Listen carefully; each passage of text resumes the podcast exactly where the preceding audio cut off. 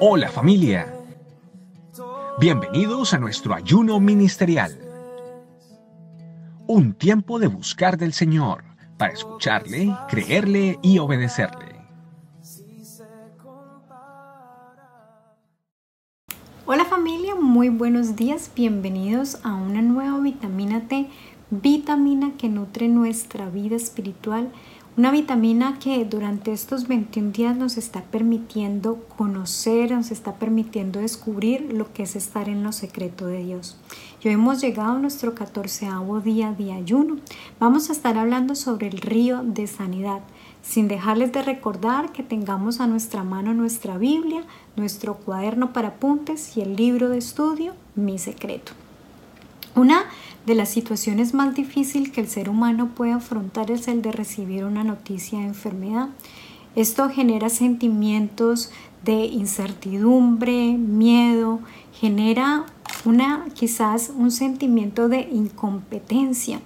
Y no solamente para la persona que vive la enfermedad, sino también para las personas que están a su alrededor. Y aunque la ciencia, la medicina han avanzado y aún cuando se tenga dinero, muchas veces es insuficiente para poder recibir la sanidad. Y es que la sanidad nosotros la recibimos por parte del Señor en su inmensa voluntad.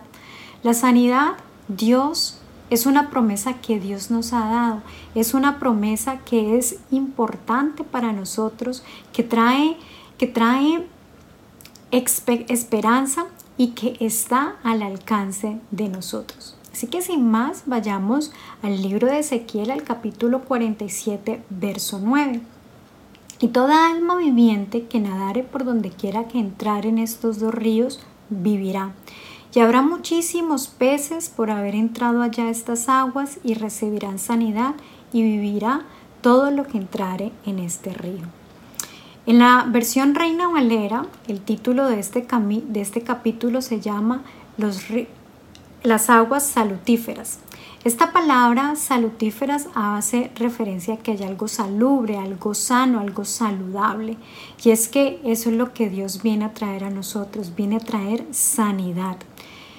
Para poder comprender un poco más este verso voy a hacer una breve connotación de lo que está sucediendo. El profeta Ezequiel tiene una visión de lo que posiblemente es ese templo milenial. Y en ese templo entonces él ve salir del altar un río. Ese altar hace referencia a estar en la presencia del Señor. Y el río, las aguas, recordemos que el agua es uno de los símbolos del Espíritu Santo. Por lo tanto, acá el río está haciendo referencia al Espíritu Santo. Y es que cuando tú y yo recibimos a Dios en nuestro corazón, recibimos a Cristo en nuestras vidas, no solamente fuimos llenos del Espíritu Santo, sino que también fuimos bautizados por el Espíritu Santo. Y es entonces el poder del Espíritu Santo que se empieza a manifestar en nosotros y por lo tanto vamos a poder presenciar, vamos a poder ser testigos de lo sobrenatural, vivir los prodigios y los milagros que solamente Dios puede hacer en nosotros. Este, en este pasaje entonces nos habla de que este río viene a desembocar en el mar muerto, pero cuando desemboca allí las aguas se vuelven dulces. Y entonces vemos lo que este verso 9 nos está diciendo, que todo lo que viene a entrar allí, todo lo que entra a este río va a tener sanidad, va a ser transformado. Recordemos que el mar muerto eh, pues su nombre lo dice así porque por la cantidad de salinidad que tiene, pues es imposible que haya vida. Y entonces aquí está haciendo referencia a todos los que necesitamos de Dios. Todo, todo ser humano necesita de estar en la presencia del Señor. Todo ser humano necesita ser lleno y bautizado por el Espíritu Santo para poder vivir esa sanidad transformadora que Dios trae a cada uno de nosotros. Por lo tanto, la fuente de vida surge del estar en la presencia del Señor y entonces Él puede traer esa restauración. Por eso vemos en el verso 9 que dice que todo lo que entrare allí va a tener sanidad. Pero también nos dice que hay que nadar. Cuando nosotros nos sumergimos en la presencia del Señor, implica que ya no vamos a estar en lo pandito.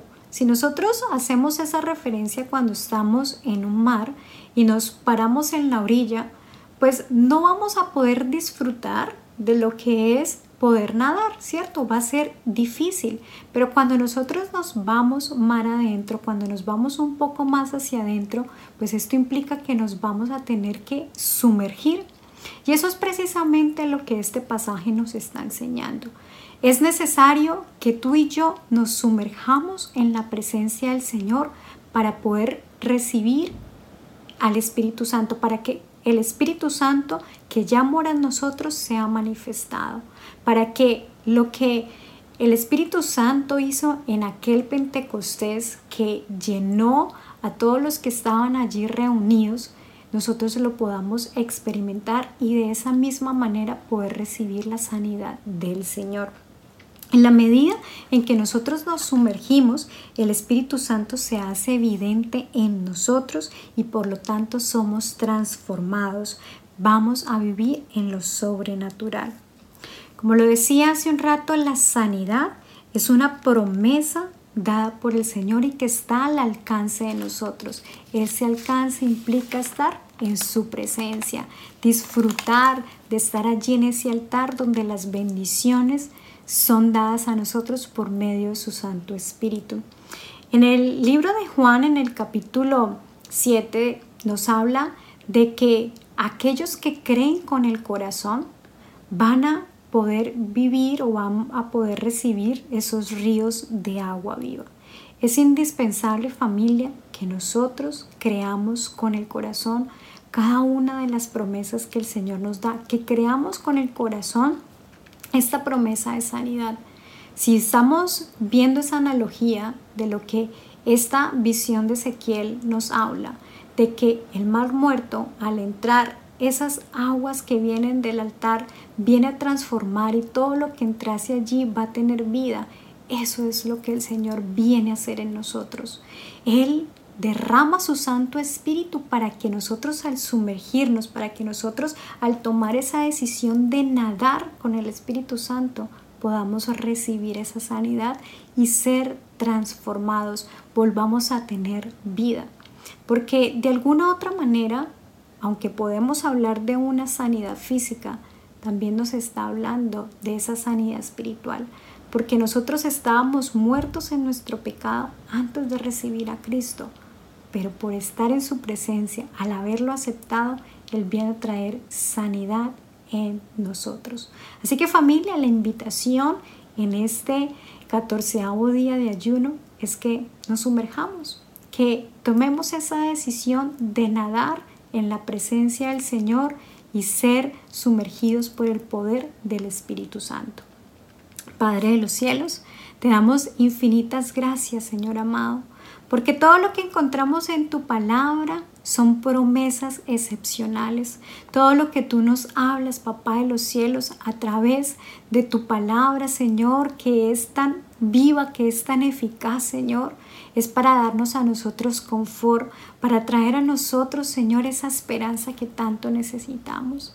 Y hoy queremos, Padre de los cielos, decirte que no nos queremos quedar en la orilla, sino queremos sumergirnos, queremos nadar, Señor, contigo para poder recibir esa sanidad, para que tu poder transformador, Señor, sea evidente en nuestras vidas. Te alabamos, Papá de los cielos, y nos quedamos en tu santo nombre. Amén, amén y amén. Familia, Dios les bendiga y recuerda, tómate un tiempo para que sea el Espíritu Santo hablándote a través de este palabra. Dios les bendiga. Chao, chao.